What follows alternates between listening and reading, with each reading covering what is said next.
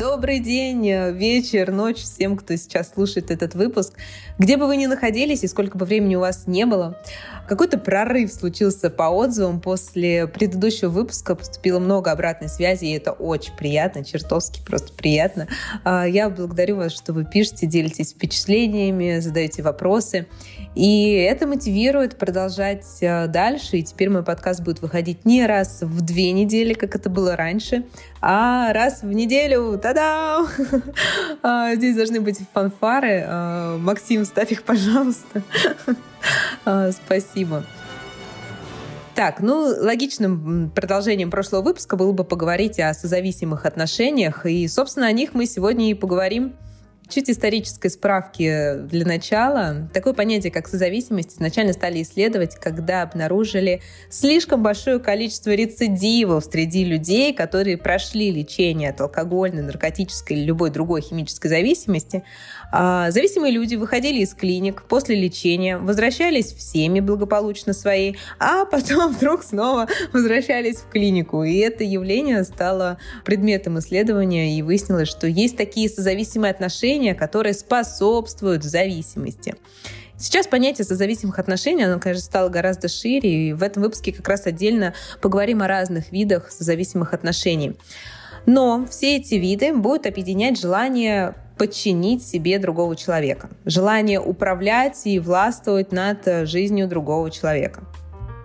Начнем э, разбор с отношений, где есть э, зависимые от алкоголя, наркотиков или еще чего. Что происходит, собственно, в этих отношениях и кто такой созависимый? Вы наверняка знаете такие семьи, где есть человек, страдающий от алкогольной, к примеру, зависимости, и рядом с ним всегда есть человек, который жизнь свою кладет на борьбу с этой зависимостью. Вот этот человек будет зависимым. Он э, будет опекать этого зависимого, пытаться управлять его жизнью, считать, что э, он без меня совсем не сможет, пропадет. И этот созависимый совершенно точно уверен, что он ответственнее, умнее своего партнера. Тот же зависимый от какого-то алкоголя, а я-то независимый, а, но созависимый очень зависим как раз-таки от другого человека, и это всегда так. Благодаря тому, что он опекает его, выручает, поддерживает, не оставляет, он чувствует свою собственную значимость, ценность, свое влияние, свою некую такую исключительность. И ему это бессознательно нравится, ему это нужно потому что только через этого другого зависимого он может почувствовать себя важным. Люди годами живут в таких отношениях, и э, на первый взгляд те, кто живут рядом с зависимыми людьми, они кажутся жертвами, но поверьте, это их выбор, и бессознательный, конечно, в большинстве случаев, но имеющий свои на то разные причины, причины не жить свою жизнь, не смотреть в нее, а быть поглощенным проблемами с зависимостью у другого человека. И именно поэтому после лечения, возвращаясь в среду созависимых отношений, зависимый часто вновь начинает употреблять. Семья — это система, и рассматривать ее всегда нужно целиком, и тут дело не в одном человеке, зависимом от алкоголя.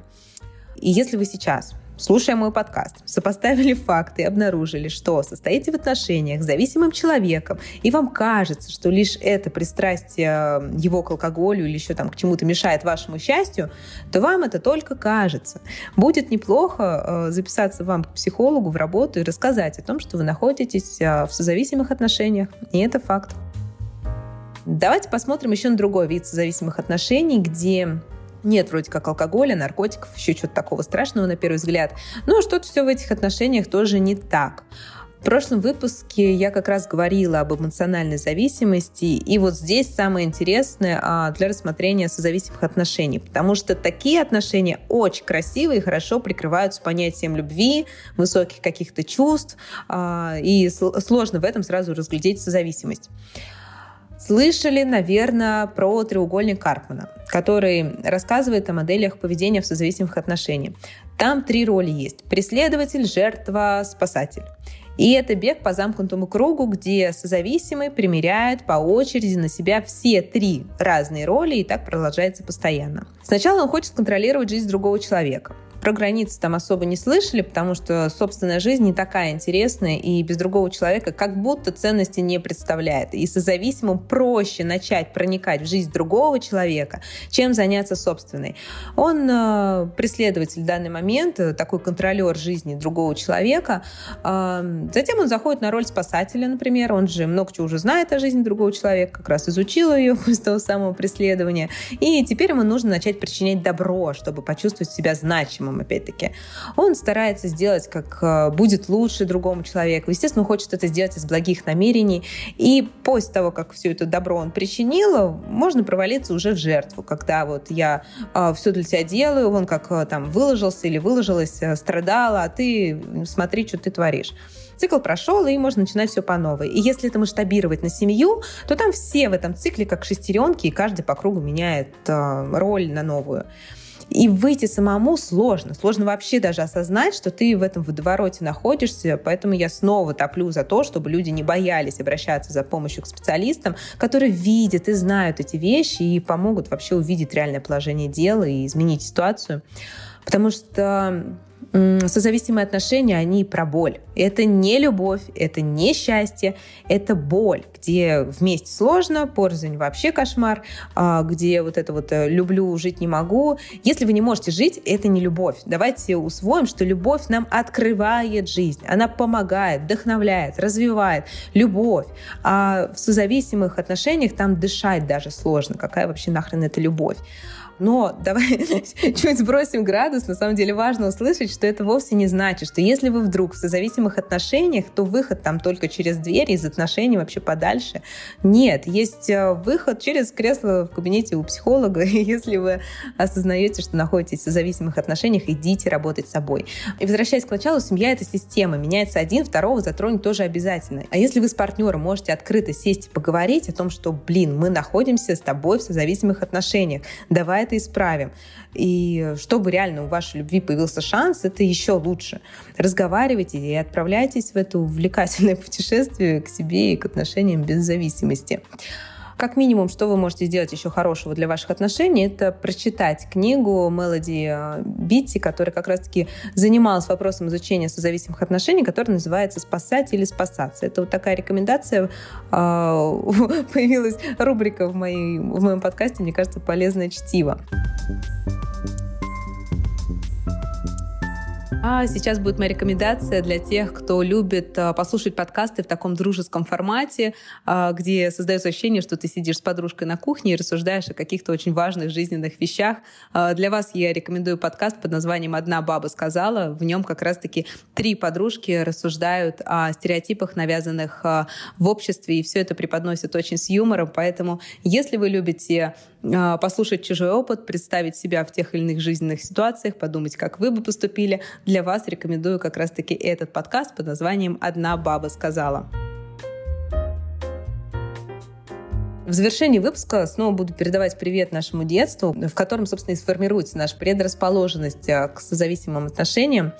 Если любовь родителей надо было постоянно заслуживать пятерками, хорошим поведением, чистотой, там, помощью, еще чем-то, если в нас постоянно хотели вызвать чувство вины, стыда, манипуляциями, своими наказаниями, если говорить о том, чего хочется, было нельзя, ведь это там какое-нибудь проявление эгоизма, отстаивать личные границы тоже было нельзя, потому что это неуважение к старшим или там несоответствие образу там семьи или еще чему-то, то во взрослом возрасте мы вступаем в отношения, где надо вести себя определенным образом, чтобы нас любили.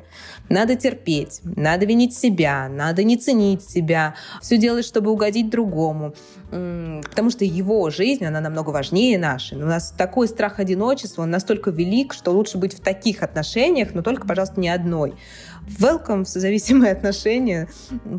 Добавлю тут еще звездочку за сложность. А, вообще, в принципе, не такой уж изначально простой проблемы созависимости. Скажу, что такие отношения могут быть не только с партнером. Они могут быть а, с родителями, с друзьями, собственными детьми, коллегами, кем угодно.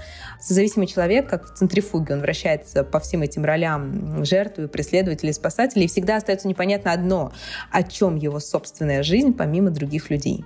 Что важно для него, для него самого как с ним можно, как нельзя, чего он хочет, что он делает для себя в этой жизни, кто он без других людей, где его границы, как он отстаивает вообще эти границы. Вот такой выпуск. На этих вопросах сегодня я и закончу. И я не представилась э, в начале и представлюсь э, в конце, как э, в выпуске новостей. А с вами была Мариана Климова, психолог и коуч, автор и ведущая этого подкаста «Мысли вслух». Жду вашу обратную связь после выпуска, которую всегда можно оставить в моих социальных сетях, в телеграм-канале, ссылка в описании. И до встречи теперь уже через неделю.